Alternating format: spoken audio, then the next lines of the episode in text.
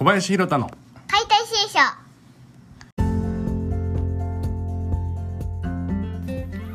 こんにちは。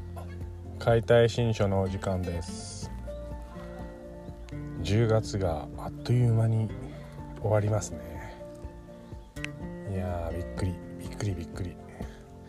毎月言ってますけど。なんか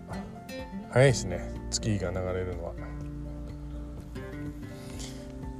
早いと思います。昔はね大人になりたくってしょうがなかったんだけどいざ二十歳過ぎるとなんかあっという間にダダダダダッと気がつけば42になりますけど気持ちはねなんかその時のままで止まってたりとかなんか年を重ねるって面白いなーなんて思います。さてさて年の経過とともにねどうしても体のこう劣化みたいなことは起きてはくるんですけどそれに関してみんなこうなんかアプローチしてますでしょうか？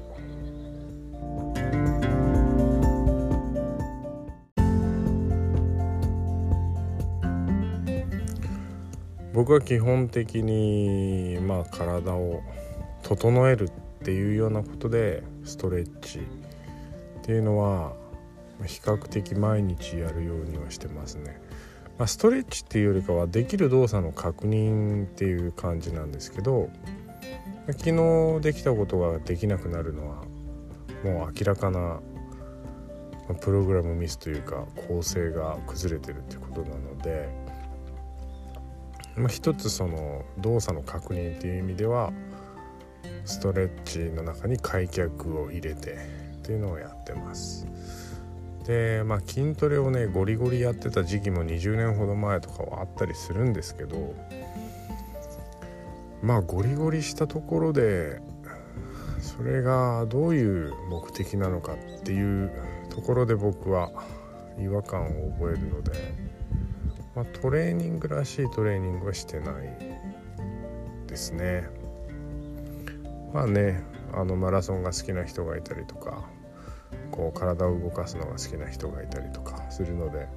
まあ、そのウェイトトレーニングとかだったりそういうのをやるっていうのももちろんありだとは思います。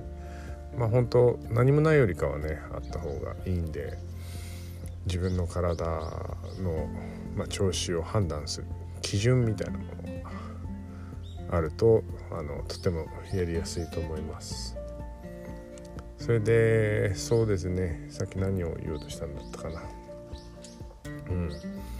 まあちょっと分かんなくなっちゃったんでまあまだそのままなんとなく話してたいと思うんですけどあのー、自分の基準となる、まあ、動作だったりとか姿勢だったりとかそういうのが、まあ、あるのとないのとだったらあった方がいいんですよね。あった方が今日の自分は疲れてるなとか調子いいなとかそういうことが分かりますしまあそれに加えてこう体の動くイメージというかね実際の本当生の体のイメージっていうところまでこうより細かなディテール描写ですよね。そういうのがあるといいいいです本当に。あの今日はね友達がぎっくり腰になっちゃったっていうことであの SNS で見て気になったんで電話したら「いやまあこうこうこうなんだよ」っていうことで彼曰く、まあ、腰の辺り背中から腰にかけて何かがこうべったり縮んでひっついてるような感じがするっていうようなことを言ってたんですけどいやまさにそうでその一つぎっくり腰一つにとっても人によっては全然違うんですよね。出方というかパターンというか原因というかね。それに対してこう全部全く同じアプローチで良くなるかって言ったらよくはなんないというか、まあ、仮に良くすることができたとしても本人がそれに対して学習をしないと全くこう学びがないというかね、いやまあ直してくれる人がいたらそれでいいんでしょうけどね。僕はそういうのは嫌だなと思うんで。自分の体の調子は自分で見たいなと思うので、うん、そういう、まあ、体の感覚っていうのをベースに自分の体とどう付き合うかっていうのをやっていくことができれば別にねこう毎日筋トレしなくったって毎日ランニングしなくったって全然こう自分の体のその老化みたいなものにこうできるだけ緩やかなカーブを描くことができるわけなんですよね。でなんなら時間の経過分だけ、えー、技術校舎要するに巧みですよね巧みになってるんで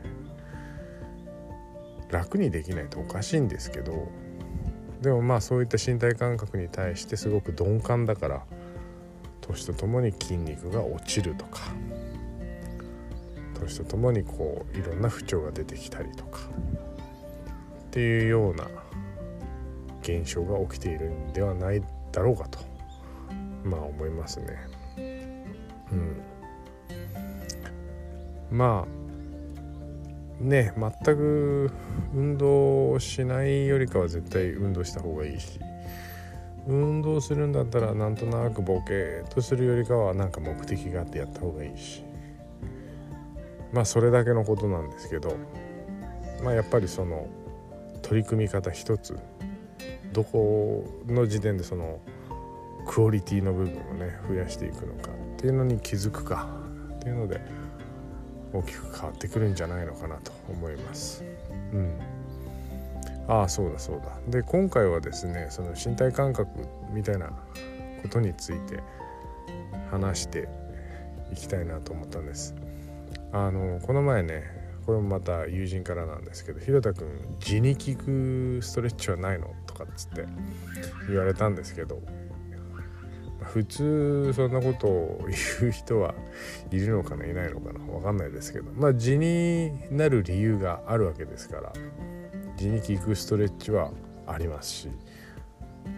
まあ、僕はこれが効くよっていうのを提示することができます。字がねなかなかあれなんですけど。じゃあ字ってどういう風な状態かっていうと骨盤がキュッとこう後ろに傾いてしまって本来そのままお尻の穴からスポーンってこううんちが出るところ骨盤が傾いてるがためにうんちがこうスポーンと出ずに中で内側に壁に当たって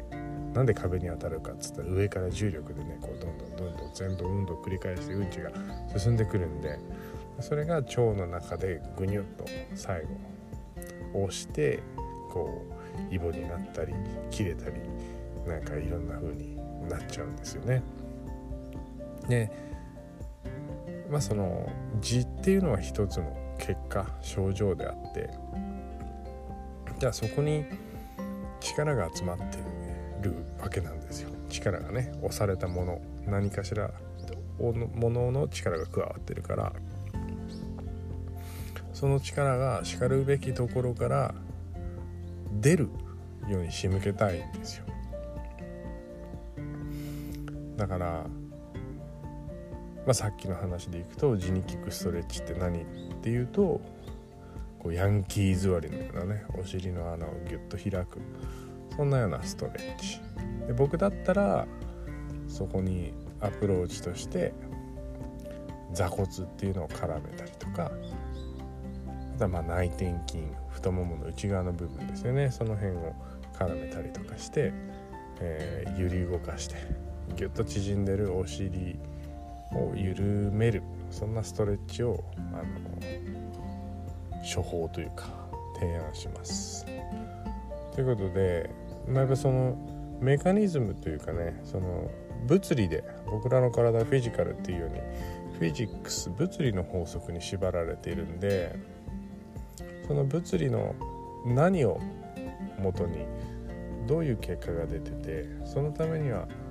どういう、えー改善をあるいは対策をするのかっていうようなことを考える。そのためにはやっぱり身体感覚だったりとか体の知識ですよねみたいなのは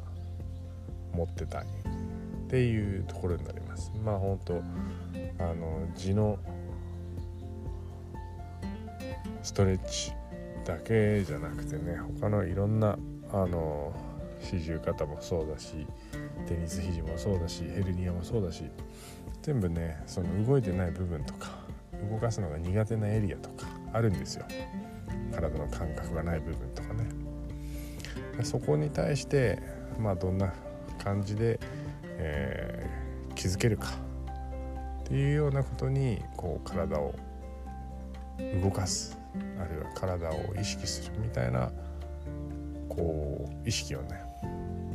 少しでもこう向けてくれたらちょっとずつ変わっていくんじゃないかなと思います。ということでまあなんか今日はまとまりのない話でしたけどやっぱ身体イメージなしの身体ケアはないですし、うん、なのでねまあぜひぜひえー、いろんなことをあの吸収しながらね一日一日一月一月アップデートしていけたらいいなと思います。まあ、それでは今日はなんかちょっと賑やかなところからお届けしました。それでは皆さん次回までさようなら。